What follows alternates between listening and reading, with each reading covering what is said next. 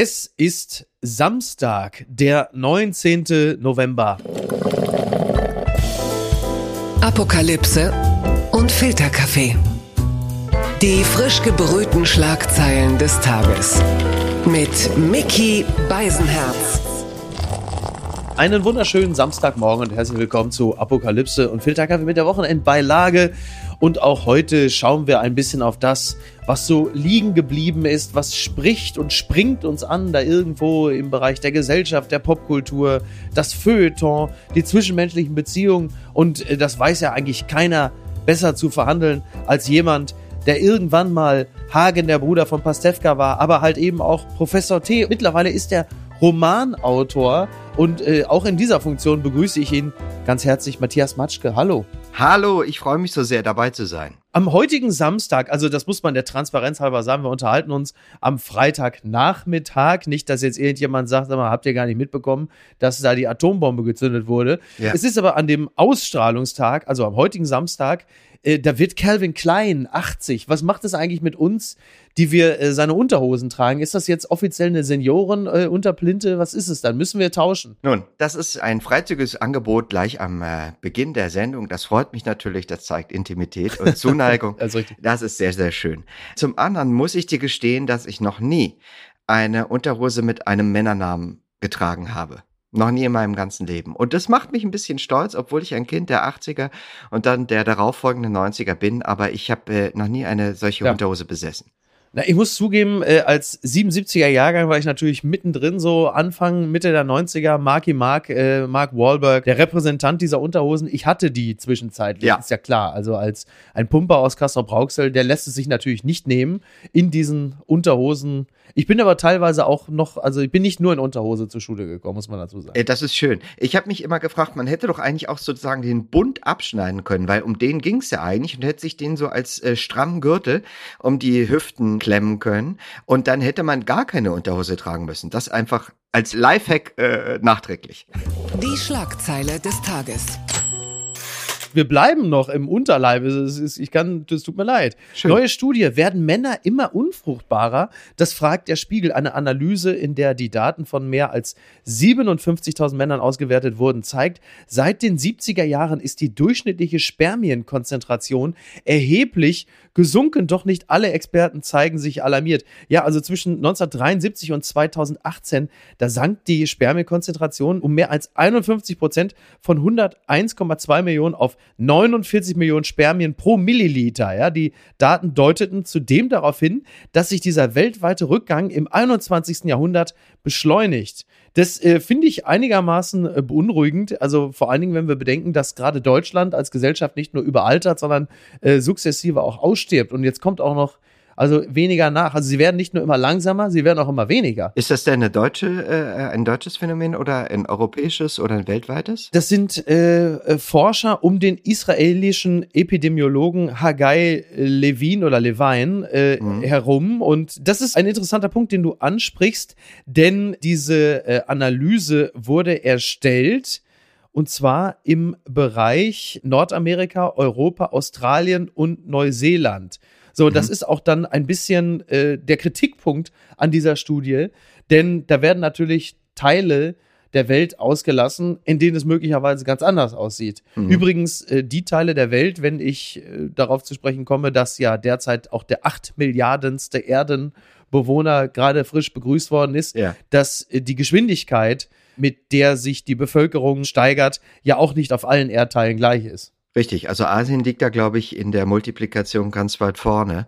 Wie auch immer es ist, ähm, um da nicht in komische Rassismen abzugleiten, ich glaube, es ist äh, wirklich. Man will ja nicht gleich den Tönnies machen, ne? Oder den Höcke ja. oder was du willst. Aber jedenfalls ist es einfach ähm, so, ich fand das so ein Phänomen, als ich das gelesen habe, sozusagen, dass man, ach so, warte mal, äh, Umwelt hat Einfluss auf mein Sperma, na dann mhm. ist es ernst. ja. ja. also man könnte ja auch sagen, also es sterben ja. dauernd Menschen an Luftverschmutzung und zwar mehr als weltweit an Corona. Aber das, das nehmen wir irgendwie so hin, weil es ja um unsere heilige Kuh, den CO2-Ausstoß durch Kraftfahrzeuge etc. geht und das nimmt man so hin.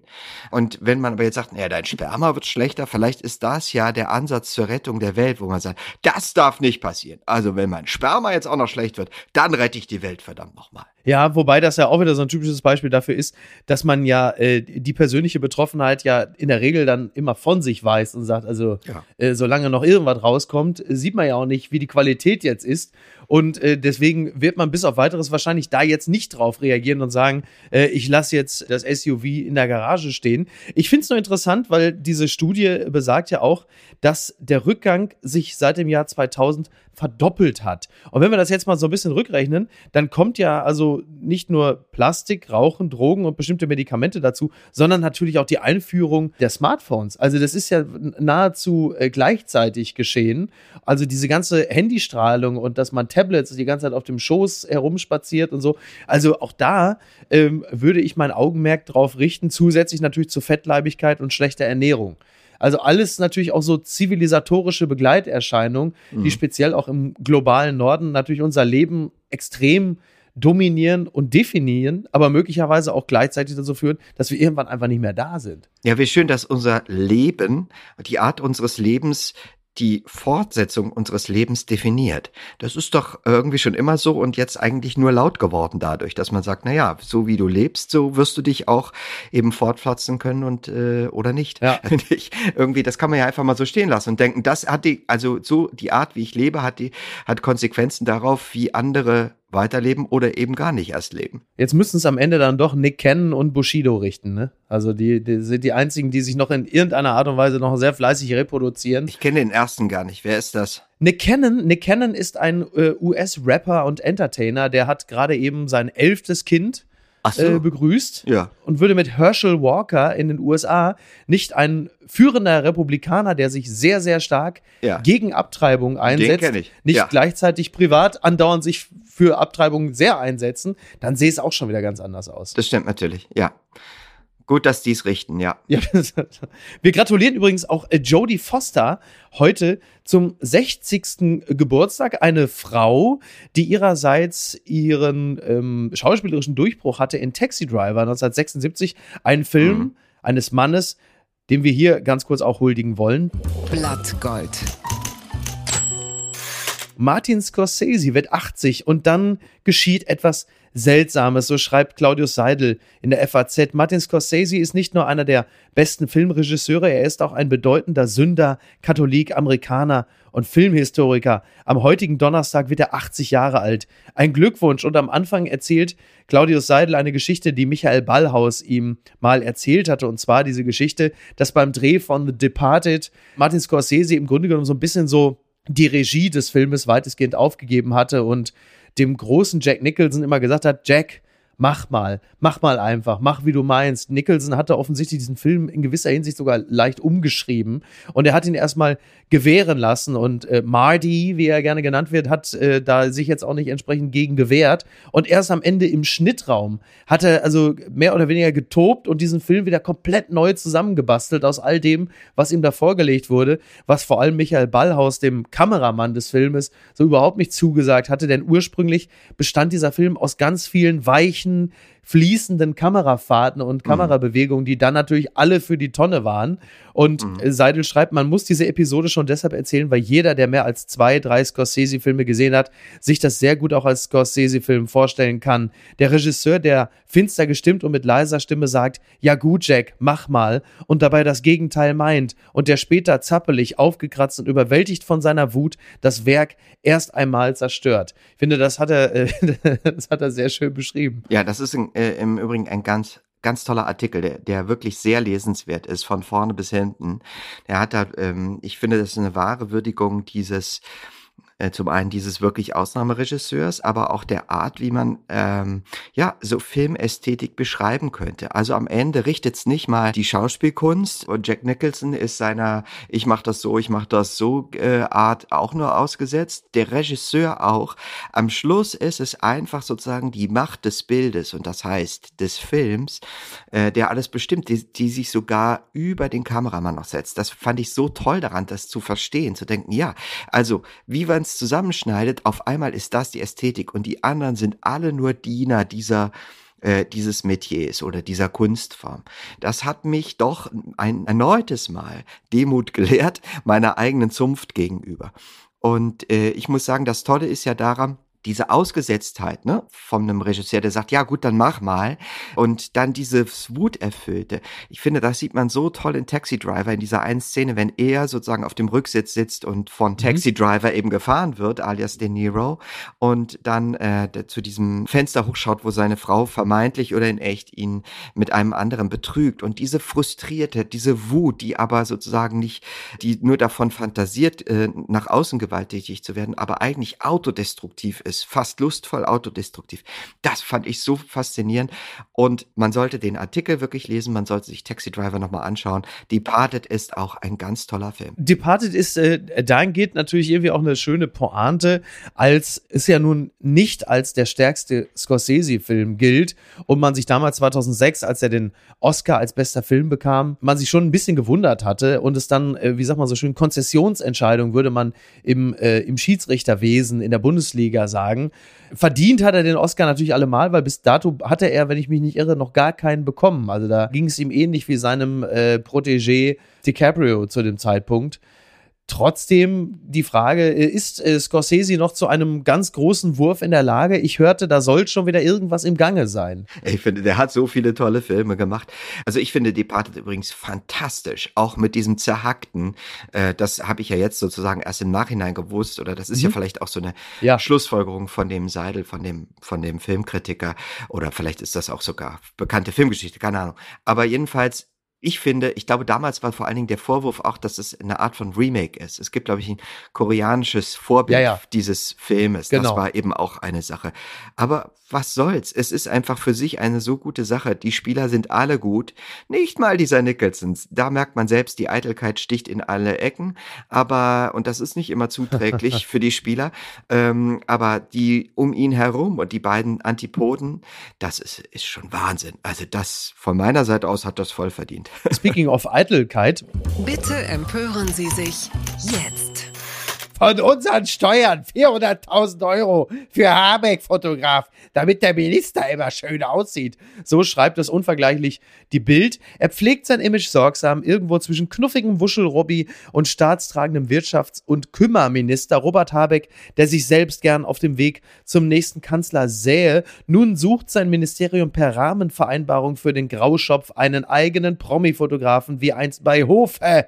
Bis zu vier Jahre Vertragslaufzeit, rund 400.000 Euro Volumen, in Klammern Steuergeld, Ausrufezeichen, Steuern zu. Aufgabe fotografische Ministerbegleitung, sowohl bei Auslandsreisen, Inlandsreisen, aber auch bei Terminen in Berlin. Und jetzt natürlich die Frage an dich, der du den Grünen nahestehst.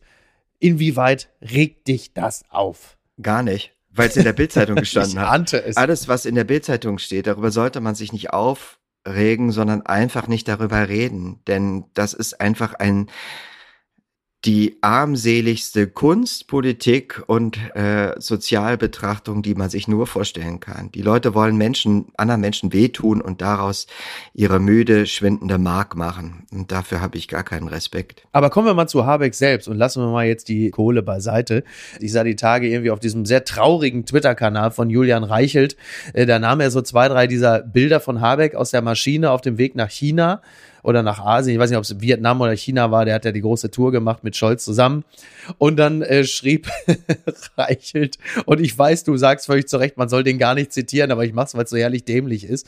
So nach dem Motto, verdammte grüne Doppelmoral, äh, jetzt hier äh, mit dem Flugzeug unterwegs. Und wo ich sage, ja, was soll er mit dem Lastenrad nach China fahren? Also was erwartet ihr denn, wie es da hingeht? Den einzigen Punkt, den ich wirklich sehe bei Habeck, und das ist so ein Dauerthema, die Eitelkeit, weil wir ja gerade bei Jack Nicholson waren, die ist natürlich schon ähm, spürbar. Ne? Also diese, diese Habeck-Motive mit den Pferden und dieses ewige äh, im Schneidersitz irgendwo rumsitzen, da muss ich sagen, also das ist in Zeiten, wenn es dann handwerklich nur so halb gut läuft, immer, glaube ich, die größte Gefahr, dass man dazu neigt zu sagen, so jetzt lass mal die Fotos sein, jetzt sieh mal zu, dass man ein bisschen mehr auf der Habenseite ist. Das sehe ich bei Habeck tatsächlich, also jetzt nicht im bildschen Sinne, aber so, das sehe ich bei Habeck so als größte größte Schwäche eigentlich. Wobei Eitelkeit ist ja, glaube ich, äh, von uns allen das ein oder andere größere Wesensmerkmal. Mir würde jetzt bei Robert Habeck nicht als erstes Eitelkeit einfallen. Also als Wesensbezeichnung, sondern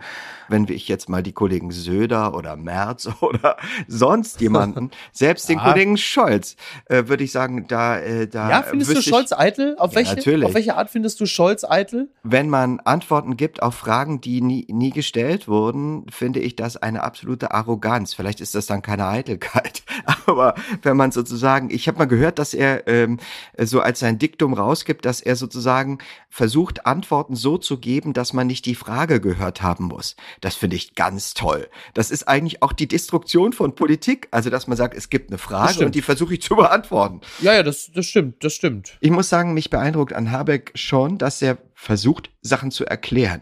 Und es ist ja nicht so, dass er in einer eitlen Sonnenscheinzeit äh, diesen Job übernommen hat. Und ich hätte gar nicht so richtig Lust, äh, das äh, zu übernehmen. Also wer, wer um Gottes Willen Wer wäre denn eigentlich Wirtschaftsminister geworden? Das weiß ich gar nicht. Wenn Laschet unser Kanzler wäre. Ja, März. Ist das so? Okay. Ja, ich bin mir relativ sicher, also die Chancen hätten gar nicht schlecht gestanden, dass man ihn dann eingebunden. Das ist ja, glaube ich, jetzt nicht klassisch nur ein äh, christdemokratisches Verfahren. Also Merkel hatte damals ja auch, daran kann man sich ja kaum noch erinnern, äh, hat ja auch quasi gesagt, oh, hier dieser Spahn da von den jungen, äh, von der jungen Union, der geht mir auf den Sack. Wie ja. kann ich den beschäftigen? Ach, komm ich denn zum Gesundheitsminister?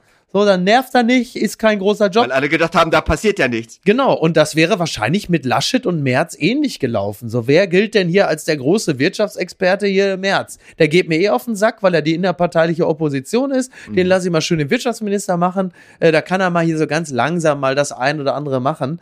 Und dann wäre dann halt äh, die große Transformation. Also der Job ist natürlich alles andere als freudvoll. Das ist ja auch eine, ich bezeichne das jetzt mal als Jahrhundertaufgabe, was da gerade auf die zugeht. Deswegen kann ich es auch nachvollziehen, dass es da ganz ordentlich rumpelt. Das ist, äh, das ist ja nicht mal eben so getan. Das ist ja klar. Ich finde es ja auch so abgefahren, diese Kombi von FDP und Grünen. Also mehr als, wie sagt man, so eine äh, Versorgungsehe für die FDP kann man ja nicht machen. Das finde ich eigentlich ziemlich, ziemlich faszinierend. Dieser Job Job ist, ich würde fast sagen, noch schlimmer als Kanzler. Also weil du wirklich natürlich sozusagen die heilige Kuh der Bundesrepublik, nämlich die Wirtschaft und wir müssen ähm, äh, Konjunktur und Aufschwung und unsere Technik und so beweisen. Das ist, glaube ich, das Schwierigste, was du in unserer Republik gerade politisch tun kannst. Und ich weiß gar nicht, ob es gut macht oder nicht. Das ist mir wirklich schwer zu sagen, weil die Aufgabe so immens ist, dass man nur sagen kann, er muss irgendwas tun und er ist nicht kopflos. Das kann man nicht nee, sagen. Er stimmt. probiert schon was. Ich meine, Politiker-Bashing macht ja viel Spaß, ist schon klar, aber die Typen, die arbeiten erstaunlicherweise mehr als du und ich meines Erachtens. Das ist Wahnsinn, was die machen. Selbst ja, die, ja. die ich nicht mag. Und das muss man, es ist sehr leicht zu sagen, oh, sie sind alle scheiße, ja, wenn man diesen Job nicht machen muss. Das ist nicht so, dass die alles toll machen. Das ist völlig richtig. Ich denk bloß, ey, die reißen sich den Arsch auf und kriegen dafür echt nur den Arsch versohlt. Ich weiß gar nicht, worin da die Lust liegt. Das frage ich mich manchmal. Mhm. Auch bei jemandem wie Habeck im Übrigen, was den treibt. Das würde mich interessieren. Und bei Merz auch.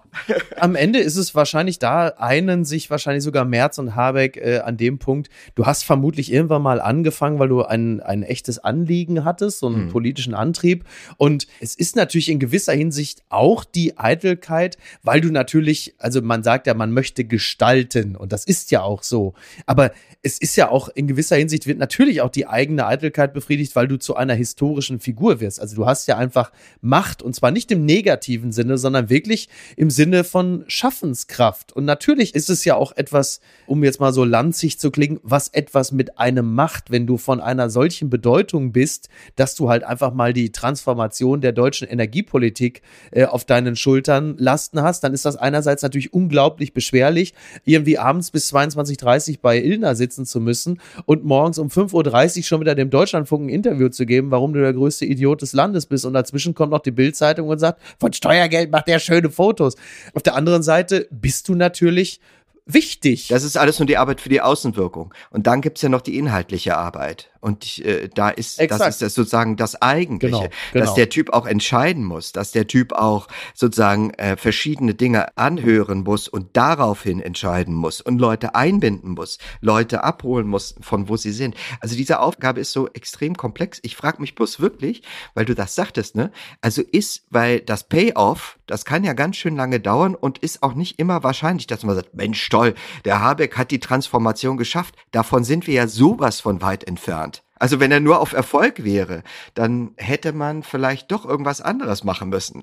Dann hätte er wirklich, äh, ich sagen sollen, ich werde ganz toll auf TikTok oder Instagram mit schönen Fotos. Äh, 400.000 soll es mir wert sein in vier Jahren oder was. Ja. Die unbequeme Meinung. Ursprünglich hatte ich, äh, kurze Transparenzoffensive, ursprünglich hatte ich hier einen sehr, sehr schönen Artikel von äh, Sophie Passmann in der Zeit eingefügt. Da ging es um äh, einerseits das Einfühlungsvermögen von Psychotherapie und auf der anderen Seite ähm, Identitätspolitik und wie man diese beiden Dinge eigentlich zusammenkriegen kann. Also der liest sich hervorragend, der ist toll, ja. aber der ist äh, in der Nacherzählung ein bisschen kompliziert, dass man das mal eben so wegflapst. Deswegen empfehle ich allen diesen tollen Text zu lesen. Ich habe stattdessen etwas reingenommen, was äh, für eine Wochenendbeilage natürlich wesentlich einfacher zu konsumieren ist. Und zwar 67 Dinge über Beziehung, die wir gerne früher gewusst hätten. Das steht auch in der Zeit. Liebe ist immer eine Entscheidung. Guter Sex findet vor allem in schlechten Beziehungen statt. Es muss nicht kompliziert sein. Das Leben gibt immer die besten Tipps. Also die Antwort ist, wir wollten von unseren LeserInnen wissen, mhm. was hättet ihr gerne früher über Liebe und Sex gewusst? Das sind ihre Antworten. Das sind dann 67 Antworten. Antworten. Ich habe einfach mal ein paar äh, rausgepickt. Zum Beispiel steht hier äh, auf zwei Schmerz und Liebe oh, ja. sollte man nicht verwechseln. Also äh, Schmerz sozusagen ähm, trotz aller schmerzhaften Liebeslieder und so weiter ist natürlich wirklich der narzisstische Anteil meistens daran. Also natürlich kann der Partner wehtun, ne? Das muss ich gleich vorne wegstellen, das ist klar und er kann den äh, dir Schmerzen zufügen, eindeutig. Aber sozusagen, wenn du wegen Liebe leidest, ist das dein Anteil daran. das ist, glaube ich, das das hätte ich gerne früher gewusst. Da hätte ich mir doch so manches Jahr an Leid erspart. Aber ich habe wahrscheinlich zu viel Spaß daran gehabt, an dem Leid, in gewisser Weise. Guter Sex findet vor allem in schlechten Beziehungen statt. Ja, das ist einfach. Also ist das so? Ja. Ja? Ja, klar. Erstmal kurze Rückfrage, was ist guter Sex nochmal? Also erkläre in drei Worten, was guter Sex ist. Also das ist, äh, ist ja eh ohnehin schwer. Ich glaube, was damit gemeint ist, also als ich die Frage gehört habe, habe ich natürlich sofort gedacht, scheiße, wenn ich jetzt in meiner Beziehung glücklich ist, dann ist äh, Bumsen nicht so schön oder was? Verdammt. Ja, das wäre ja? das wär die Konsequenz. Ja. Nein, es ist nicht die Wahrheit. Die Wahrheit ist die, ich glaube, dass schlechte Beziehungen daran mangeln, dass die Kommunikation gut ist. Was ist Sex, wenn er gut ist? Kommunikation. Das heißt also, eigentlich äh, sagen die Leute dann nicht meistens Ja zu Sex, sondern Ja zur Kommunikation. Mein Gedanke war, dass äh, vielleicht der gute Sex das Einzige ist, was die schlechte Beziehung überhaupt am Laufen hält. Weil es halt der einzige Kit ist, den diese schlechte mhm. Beziehung hat. Und der gute Sex ist vielleicht in dem Falle immer dann nochmal ganz kurz ähm, wie soll ich das sagen, so die, die Mohrrübe vor der Nase, dieses Gefühl von, naja, vielleicht wird es auf den anderen Kommunikationsebenen auch nochmal irgendwann gut, was aber tatsächlich nie passiert. So ist es. Also das, ich glaube, das stimmt zu 100 Prozent. Ne? Also sozusagen, man überhöht dann, glaube ich, auch das Gefühl von, da, das funktioniert aber, ja, unser sonstiges Leben funktioniert aus verschiedensten Gründen nicht, aber das funktioniert, dann muss also der Sex besonders gut sein. Verliebt sein ist gefährlich. Ja, das stimmt. Also in verschiedenste Richtungen. Äh, weil natürlich verliebt sein sozusagen, das ist ähm, die Hütchenspielerei der Liebe, ne? Könnte man sagen. Also da ist so, hier, komm her, komm her, wo ist das Bällchen, wo ist das Bällchen, wo ist der Reiz, wo ist der Reiz? Ja, und du kannst eigentlich nur verlieren. Also die Ernüchterung ist dann eben, wie viel hast du verloren in diesem Gefühl? Letzten ja? Endes ist ja das in Beziehung treten ja im Grunde genommen schon der erste Schritt in diese Gefahr hinein und äh, lieben bedeutet ja automatisch auch immer sich in Gefahr begeben, beziehungsweise sich dann halt eben auch natürlich extrem verletzlich machen. Also nur jemand, der ganz alleine ist und niemanden hat und niemanden braucht, der lebt natürlich wirklich frei von jeglicher Gefahr, dass dir irgendjemand genommen wird aus den unterschiedlichsten Gründen. Entweder weil die Person freiwillig geht oder weil sie dir aus den unterschiedlichsten Gründen genommen wird. Deshalb ist natürlich verliebt sein gefährlich, weil du dich extrem äh, verwundbar machst. Das geht ja gar nicht anders. Ja, interessant. Wer weiß, was da bei uns im Liebestechnisch los ist. Weil ich hatte eher gedacht, so irgendwie verliebt sein heißt eben auch Dinge übersehen ah ja, oder okay. fünf Grade sein lassen, um es kurz zu sagen. Ach komm, nein, das ist schon, es ist schon alles gut. Na ja, klar, mit Geld kann er nicht umgehen. Ich zahle immer oder sowas, äh, was, was ich, was so alles so die, die. Das bringt ja. mich zu Punkt 17. Ich wäre gerne darauf vorbereitet gewesen, wie viele Kompromisse man eingehen muss. Ja. Aber ich meine, stell mal vor, man, man äh, kannst du dir äh, Mutter, Vater vorstellen, sagen, pass auf, ähm, ich möchte dich gerne auf was vorbereiten. Wenn du dich jetzt irgendwie verliebst oder wenn du dann auch eine Beziehung angehst, musst du viele Kompromisse eingehen. Tschüss, mach's gut. Dann hätte, hätte ich gesagt, also das mache ich ganz sicher anders, das stimmt nicht und so weiter. Das ist halt eines der Dinge, die man mit auf die Schnauze fliegen selbst erfahren muss und davor kann einen keiner bewahren. Das ist halt die Sache. Die Kompromisse sind ja immens. Absolut, ja, die sind immens. Ähm, manche macht man lieber, manche, manche sind ja auch einfach fließend, du merkst es ja gar nicht, wie du diese Kompromisse eingehst. Und natürlich musst du auch da wieder, sobald du in irgendeine Form von Beziehung mit anderen eintrittst, immer irgendwelche Kompromisse machen. Das geht ja gar nicht anders. Der kluge Mann, die kluge Frau ähm, wägt für sich nur ab, inwieweit diese Kompromisse es wert sind oder auch, ob es lohnt, sich über gewisse Kompromisse, die man macht, äh, sich aufzuregen ja, am Ende, am Ende geht's ja wirklich darum, für sich selber die, die berühmte Güterabwägung, die wir ja aus äh, anderen äh, Lebensbereichen und gesellschaftlichen, politischen Problemstellungen auch kennen, die für sich selber natürlich auch zu treffen und auch zu sagen, worüber bin ich bereit, mich aufzuregen, weil ich innerhalb einer Beziehung nicht das bekomme, von dem ich glaube, dass ich das auch noch haben muss. Und wo sage ich, es ist auch ein funktionierendes System, jetzt nicht unnötig dran rütteln, weil ich mir jetzt auch noch wünsche, dass, äh, was weiß ich, mein Ingo jetzt unbedingt da auch noch dabei ist oder dass äh, meine Karen sich dafür auch noch mit begeistern kann. Oder man lässt es dann einfach auch mal so sein und sagt, diesen Kompromiss bin ich bereit einzugehen, weil alles andere so gut ist. Ich komme nicht über die Namen weg, Ingo und Karen. Aber gut, das ist natürlich. Ingo? Ja, was ist denn Karen? Ich möchte gern kompromissvoll sein. Lustig, ich ne? auch. Ja. ich glaube, das einzige Schlimme an Kompromissen ist eigentlich eher, dass man gucken muss, dass man nicht voraus ein Kompromiss bereit ist. Ich glaube, man muss sich immer wieder aktiv für den Kompromiss ah, ja. entscheiden, oh, ja. auch wenn das anstrengend ist. Ne? Das ist, mhm. du darfst dich nicht auf äh, Routine verlassen. Das widerspricht dann der Lebendigkeit von Beziehungen. Also die, die, ich glaube, die Kompromissbereitschaft muss immer aktiv sein, was nicht unanstrengend ist aber immer noch geiler als als, als alles andere. Das ist total richtig. Äh, jetzt klinge ich übrigens mal ganz kurz wie ein Liberaler, wenn es um Bürgerrechte geht. Das, was einmal weg ist, kriegst du in der Regel auch nicht wieder zurück. Das habe ich schon mal links und rechts bei anderen Beziehungen gesehen, dass in der Frühphase unglaublich viele Kompromisse eingegangen ja. wurden, wobei Kompromiss gar nicht richtig ist, denn da wurden einfach irgendwelche Rechte veräußert, ja. die natürlich nie wieder zurückgewonnen wurden. Und seien es nur so billige Dinge wie, welche Musik in der Wohnung die ganze Zeit läuft. Und dann macht dann einer über Jahre das mit, dass dass da Wolfgang Petri läuft und Claudia Jung. Und nach Jahren beschwert er sich und sagt, ich habe diese Musik immer wie die Pest gehasst. Und äh, natürlich sagt die Partnerin in dem Zusammenhang, äh, ja, naja, dann hättest du doch mal einen Ton gesagt. Ich dachte, dir gefällt das auch. So. Karen sagt dann, äh, so, ich hätte lieber am Anfang auf die Liberalen gehört, die wussten immer. Ja, genau. Was du nicht mehr hast, das hast du nicht mehr. So sieht's nämlich aus.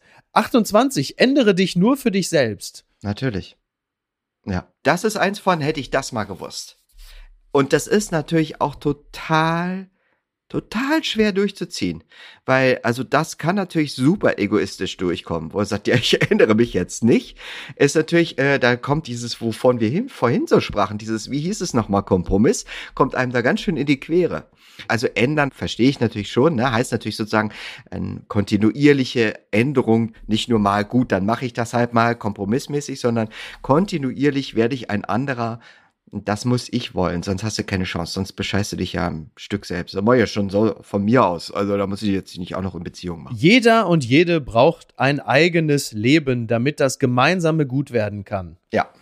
Jeder muss für sich wahrnehmbar sein. Für den Partner mhm. und, also nicht nur sozusagen die bessere Hälfte oder so ein Scheiß, sondern man muss denken, das ist ja immer noch ein anderer. Äh, und auch, ich glaube, für das Außen. Also wenn du nur noch als Paar gebucht und wahrgenommen wirst, dann stimmt was nicht. Ja? Wir mögen ja David Garrett. Ja, ja genau. Ja, richtig. Wir essen ja nur ganz wenig Fleisch oder so. Karen noch weniger als ich. Habe niemals Sex mit der Ex eines Freundes. Äh, würde ich jetzt auch sagen, äh, vor allem dann, wenn äh, die Ex erst in dem Moment eine Ex wird des Freundes, weil man Sex mit genau. ihr gehabt hat. Ne? Weiß ich nicht, ob man das generell sagen kann, aber wenn man Sex auf Ex macht, vielleicht, aber wenn man Sex und dann Ex? Ich weiß es nicht. Die Frage ist sehr schwierig. Hast du noch Antworten? Manchmal ist die Öffnung der Beziehung die Rettung. Da bin ich mir ehrlicherweise nicht wirklich so sicher, ob das, also meine, meine Theorie ist ja, dass eine offene Beziehung immer nur dann funktioniert, wenn ein Teil der Beziehung nichts davon weiß. Weil ich glaube wirklich, dass die Kränkung innerhalb einer offenen Beziehung eine, eine brutale ist. Mir mangelt es lediglich an Vorstellungskraft, dass im Rahmen einer offenen Beziehung beide Teile gleichermaßen glücklich damit sind. Ich kann es mir nicht vorstellen. Aber wie gesagt, vielleicht liegt es auch nur an meiner mangelnden Vorstellungskraft. Ich weiß das äh, wirklich auch nicht, weil ich natürlich nicht natürlich, aber weil ich nur sozusagen mir vorstellen kann, dass das sozusagen die, äh, die Beziehung stoppt und eine andere Beziehung anfangen lässt. Also wenn man sich für eine offene Beziehung entscheidet. Ob dann die Liebe daran weitergeht, an der Beziehung vorher in die neue Beziehung, die man vielleicht dann immer noch mit der Person hat, äh, die man äh, vorher exklusiv hatte, das ist dann eine andere Frage. Aber ich glaube, also sozusagen, dass man sagt, jetzt, äh, wir sind, haben erst eine geschlossene Beziehung und dann eine offene Beziehung und alles bleibt so, das kann doch gar nicht sein, glaube ich. Ne? Das ist ja dann ein komplett anderes Setup. Andererseits, ich meine, was dahinter steckt, ist ja, fällt mir gerade ein, so die Frage nach Eifersucht. Ich versuche mir äh, Eifersucht so ein bisschen abzugewöhnen. Äh, das heißt noch nicht, dass ich äh, äh, offene Beziehungen äh, toll finde oder so. Das, äh, ich weiß gar nicht, ich habe gar keine Meinung zu offener Beziehung oder nicht. Ne? Aber Eifersucht finde ich so ein, so ein lächerliches Gefühl natürlich möchte man nicht betrogen werden und so, aber trotzdem, ja, das ist schon klar. Aber sozusagen so Eifersucht zu denken, ähm, der andere ist nur exklusiv für mich, ist trotzdem eine komische, ein komischer Anspruch.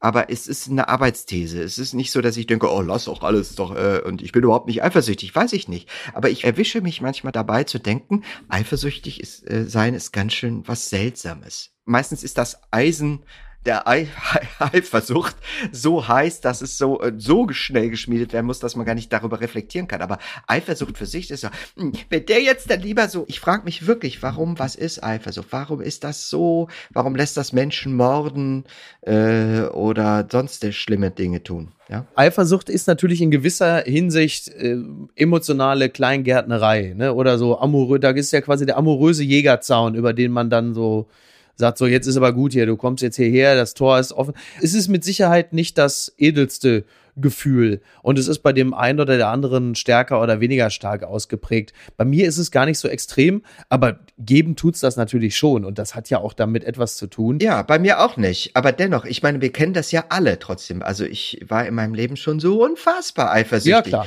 Und so grundlos eifersüchtig. Und ich frage mich, warum brennt das so in einem, als wäre das sozusagen lebensentscheidend, wenn der andere, also es muss ja nicht mal Betrug sein, ne? Also wenn der andere sozusagen mit anderen Menschen auch flirtet oder mehr oder minder oder ich umso mehr das nur als Flirten empfinde. Ja, ja so ist es. Wir sind schwach, man kann es nicht anders sagen.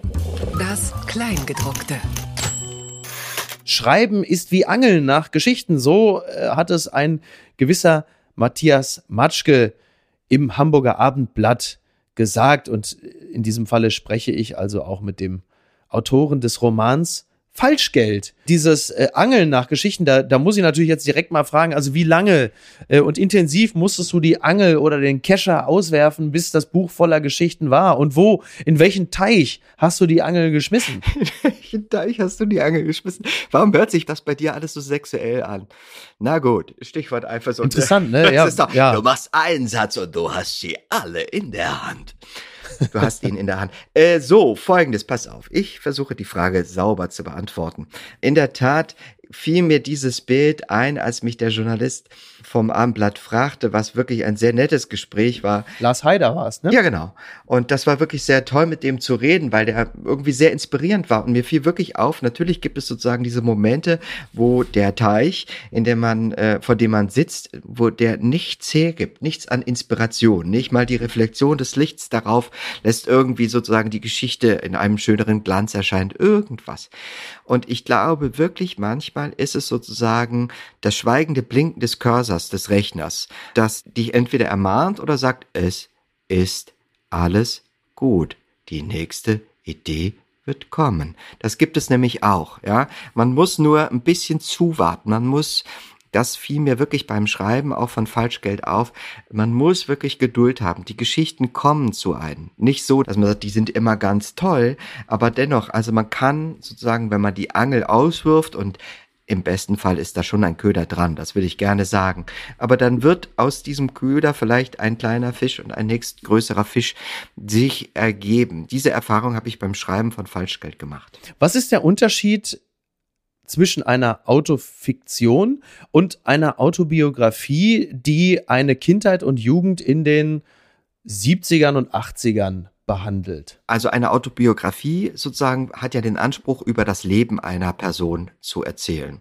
Eine Autofiktion hat den gegenteiligen Anspruch, hat den Anspruch, aus der Geschichte einer Person eine Fiktion, also eine erfundene Geschichte zu machen. Also die stehen sich eigentlich fast äh, gegensätzlich gegenüber, aber das bindende Element ist, dass es um eine vielleicht reale Person geht. In diesem Fall heißt eben der, der, die Hauptfigur dieses Romanes äh, Matthias Matschke. Man könnte sich das so vorstellen. Nimm doch mal eine Fernsehserie. Irgendeine wird jetzt erfunden und da spielt irgendwie einer, sagen wir mal ein Komiker zum Beispiel, eine ähm, äh, Figur, äh, die, äh, du weißt es schon, die ähm, sozusagen äh, sagt, ich bin eine reale Figur. Zum Beispiel Bastian Pastewka. Ah, und die erlebt dann Geschichten und da können die Leute denken, na, stimmt das nun oder stimmt das nun nicht? In jedem Fall nennen wir diese äh, Serie mal Pastewka. Das ist Autofiktion, sagen wir mal, für den Fernsehbereich. Mhm. Und im, im Roman äh, oder im Literaturwesen Literaturwesen macht man das nun auch. Ähm, es kann sogar zu Nebenwirkungen kommen, äh, nämlich zum Literaturnobelpreis, wie man nur bei Annie Ernaux gesehen hat, die oh ja. für ihr autofiktionales Werk ähm, den Nobelpreis bekommen hat. Mir hat es wirklich viel genutzt, weil ich sozusagen ganz stark behaupte, ich erzähle über mich und kam damit weiter von mir weg, um sozusagen detailliert wieder über mich und erlebtes in neuen Geschichten ähm, schreiben zu können. Und es hat auch damit zu tun, natürlich viel darüber, über Identität. Das ist das Thema des Romans, Identität und Erinnerung. Und bei mir war es eben ganz viel, wie sehr kann ich mich überhaupt an mich selbst erinnern? Und ich glaube, ich bin da der, der größte Betrüger, meiner eigenen Geschichte. Also wenn ich mich an Dinge erinnere, lüge ich mir, ohne dass ich bösen Willen habe, so viel dazu, dass ich mich eigentlich äh, dass ich sowieso der Fiktion dann, also der Erfindung einer Geschichte, anheimgestellt bin. Ist eigentlich die massivste äh, Selbsterkenntnis, die man haben kann, dass man noch nicht mal der eigenen Erinnerung vertraut genau. und der eigenen Erinnerung automatisch schon unterstellt, da ist auch ein guter Schlag Fiktion mit dabei, weil Menschen so sind. Ja, ja. Für mich war das irgendwie so eine, so wie so ein, wie so ein Steinschlag auf den Kopf, so eine Erkenntnis. Und denk, du kannst dich nicht an das erinnern. Also du kannst dich nicht mal sauber an Menschen erinnern, die, die, die du geliebt hast hast, die aber nun gestorben sind. Du kannst dich nicht daran erinnern, wie deine Geschichte, deine Kindheit wirklich war. Es ist schattenhaft und ausschnitthaft, vor allen Dingen wertend. Und jetzt kommt's, am Ende ist das nicht immer zwingend schlimm.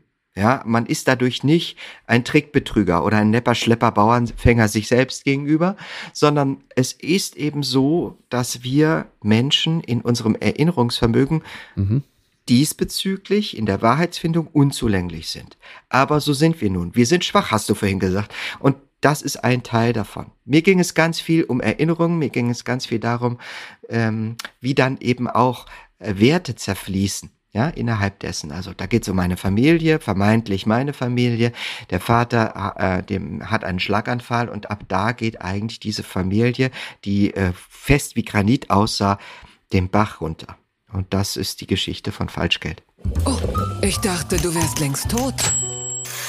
Wetten, das ist am heutigen Samstagabend endlich wieder Teil der deutschen Wohnzimmer. Es ist für mich persönlich natürlich mein WM-Eröffnungsspiel in diesem Jahr. Ich äh, sage es, wie es ist. Ich äh, habe mich wirklich drauf gefreut. ich habe mich wirklich drauf gefreut. Auf diesen völlig banalen Quatsch. Es wird sogar so sein, ich werde morgen äh, mit dem Auto in meine Heimat fahren und dann sitze ich oben auf Omas äh, auf Omas Etage in den schweren Sesseln. Da sitze ich mit Mutter, mit meinem Cousin, im besten Falle mit Bruder und Schwägerin und wir gucken schön gemeinsam, wetten das und äh, stellen uns richtig einen rein dabei. Ich habe richtig Bock drauf. Also ich weiß natürlich genau, wie es ablaufen wird. Also man kennt eigentlich jedes einzelne Segment. Man kennt auch jeden Satz, der da fallen wird. Irgendwie, was weiß ich so, ne? Liebe, also was er halt so sagt. Du bist ja einer der. Ja, hier, ja. es ist ja. nicht Goethe, es ist nicht Schiller. Herrschaft, mein Lieber, hier, du, Robbie Williams und da vorne. Oder auch hier Herbert Grönemeyer in, jetzt kriege ich wieder bei genau. Twitter ein Shitstorm für den Spruch, aber es ist mir wurscht. So, also man weiß genau, wie es laufen wird. Aber das ist, das ist wirklich so, vielleicht so in die, gerade auch in diesem Jahr wieder, wo alles sich nochmal auf den Kopf stellt, vielleicht, wirklich vielleicht das letzte Lagerfeuer der Normalität. Also wenn Tommy Gottschalk morgen rauskommt und hat ein Iro wie Sascha Lobo, dann sage ich, jetzt ist das Jahr 2022 wirklich endgültig auf den Kopf gestellt. Aber ich klammere mich wirklich ähm, an Wetten das, wie Kate Winslet an die Tür bei Titanic. Ich sag's, wie es ist. Und jetzt klinge ich auch schon wie Gottschalk. Ich klammere mich wie wie Kate Winslet, Adi.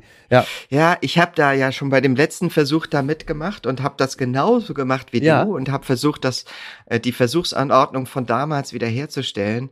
Und das war ein sehr schlimmes Erlebnis und zwar ohne Scheiß, weil es ist natürlich, wir sprachen gerade über Erinnerung. Aber du warst als Zuschauer, du warst es nur als du warst nicht im Also das würde ich nicht. Ja.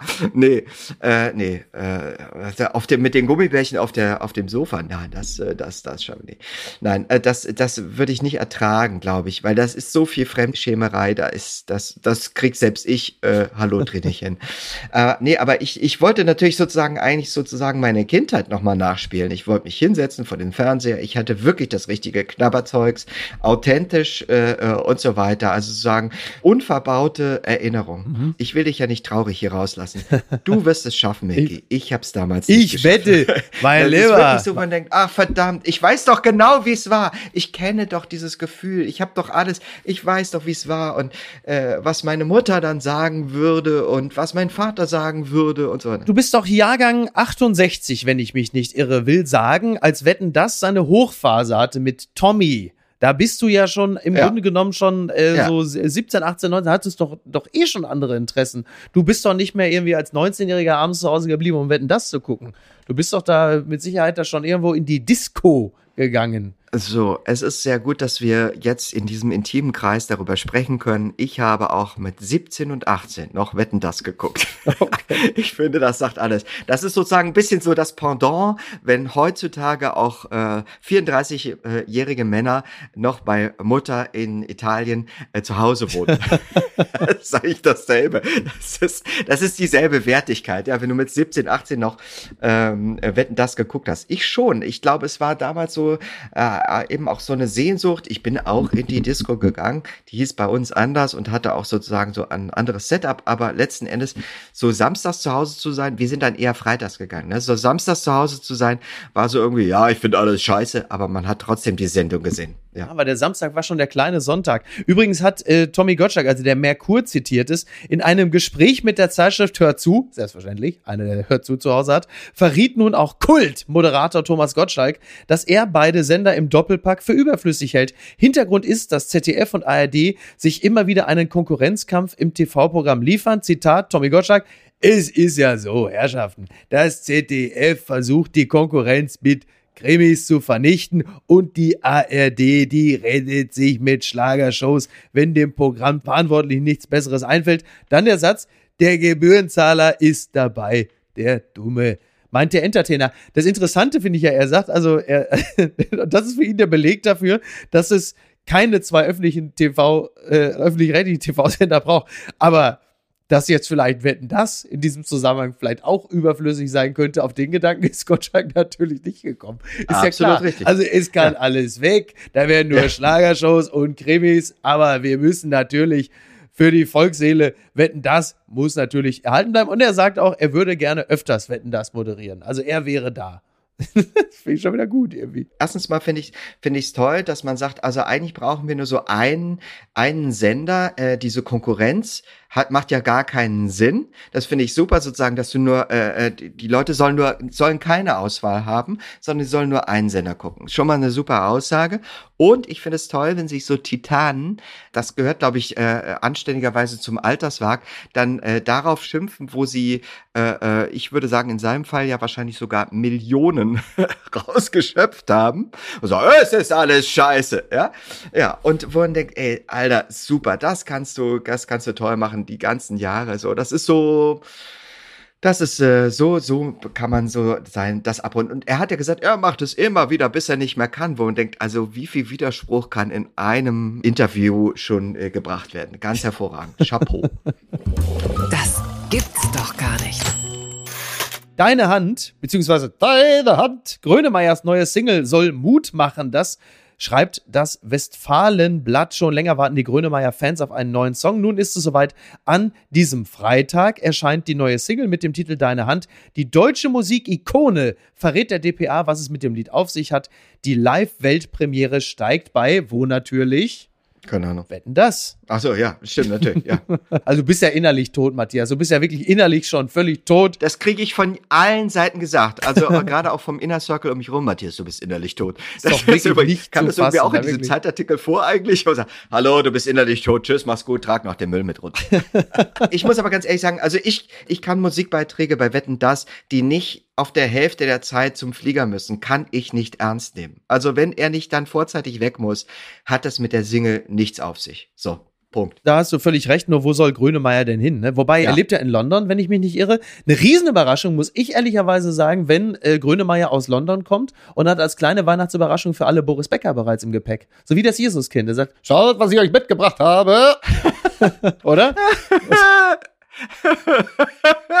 das gefällt mir sehr gut. Oh, ey, dann gucke ich auch. Ey, eben gerade, eben gerade hast du mich überzeugt. Ich setze mich heute Abend hin mit allem, was sich dazu gehört, Siehste? mit all, jedem Knabberspaß, ja. den ich aus den 80ern noch kenne. Na, also bitte, das ist doch schon mal beruhigend und äh, alles, was es mit dem Song von Grönemeyer auf sich hat, das werde ich dann mit Niki Hassania in der Montagsausgabe besprechen. Wir werden dann natürlich gemeinsam eine Wetten das Nachlese machen, das ist ja völlig klar. An dieser Stelle möchte ich noch ganz kurz den Text von Sophie Passmann nochmal loben und preisen. Der heißt natürlich Meine Gefühle, deine Fakten, Psychotherapie und Identitätspolitik. Und irgendwo dazwischen habe ich ja heute auch mit Matthias Matschke mich durchgetänzelt, dem Romanautoren des Buches der Autofiktion Falschgeld, was ich Ihnen an dieser Stelle ganz herzlich ans Herz legen möchte. Lieber Matthias, ich bedanke mich bei dir. Das war sehr schön. Das fand ich auch. Vielen, vielen Dank. Und wenn du Lust hast, dann komm doch einfach wieder. Ich bin sofort bereit.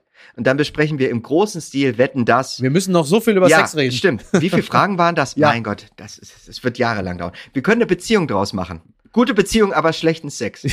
das ja. ist okay. Wir beide werden einfach den Beweis erbringen, dass eine gute langfristige Beziehung ohne äh, körperliche Nähe äh, auskommen kann. Das ist völlig recht, da bin ich voll dabei. Und auch sozusagen, es kann so eine Telefonbeziehung sein, so wie diese hier sozusagen. Weißt du, man, man braucht nur zwei Mikrofone, das ja. Meine Damen und Herren, so viel, so viel Transparenz möchte ich äh, Ihnen noch mitgeben. Äh, Matthias Matschke ist wirklich einer der ganz, ganz, ganz wenigen Menschen, bei denen es mich nicht äh, graust und das Grauen packt, wenn ich weiß, dass ich äh, mir eine Zugfahrt mit einer anderen Person äh, teilen muss. Matthias Matschke ist ein sehr angenehmer Begleiter bei Zugfahrten. so viel kann ich aus ja. Äh, persönlicher Erfahrung äh, noch, noch anfügen. Das stimmt. Ich habe darüber sogar das Textlernen vergessen, weil wir uns so gut unterhalten haben. Das, das passiert nicht oft, weil ich bin eigentlich so ein Zugschweiger. Ich auch. Und setze mich immer in den Ruhebereich ja. und wenn da irgendeiner aufmacht, sage sag ich immer, Ruhe. Ja, aber wir haben uns so gut unterhalten, dass wir, glaube ich, da äh, konstruktiv die anderen äh, Mitfahrende gestört haben. Ja, das war, da war ich sehr stolz. Das war es wert. Matthias, ich danke dir. Ich wünsche dir ein schönes Wochenende und ähm, wir, wir äh, hören uns wieder, wenn ich dich dann hier schon als Bestseller-Autorin loben und preisen darf, okay? Sehr gerne. Dankeschön. So machen wir es. Danke, mach's gut. Ciao, ciao. Tschüss. Ciao, ciao, ciao, ciao. Apokalypse und Filtercafé ist eine Studio Bummens Produktion mit freundlicher Unterstützung der Florida Entertainment. Redaktion Niki Hassania. Executive Producer Tobias Baukhage. Produktion Hannah Marahiel. Ton und Schnitt Lara Schneider. Neue Episoden gibt es immer montags, mittwochs, freitags und samstags. Überall, wo es Podcasts gibt. Stimme der Vernunft und unerreicht gute Sprecherin der Rubriken Bettina Rust.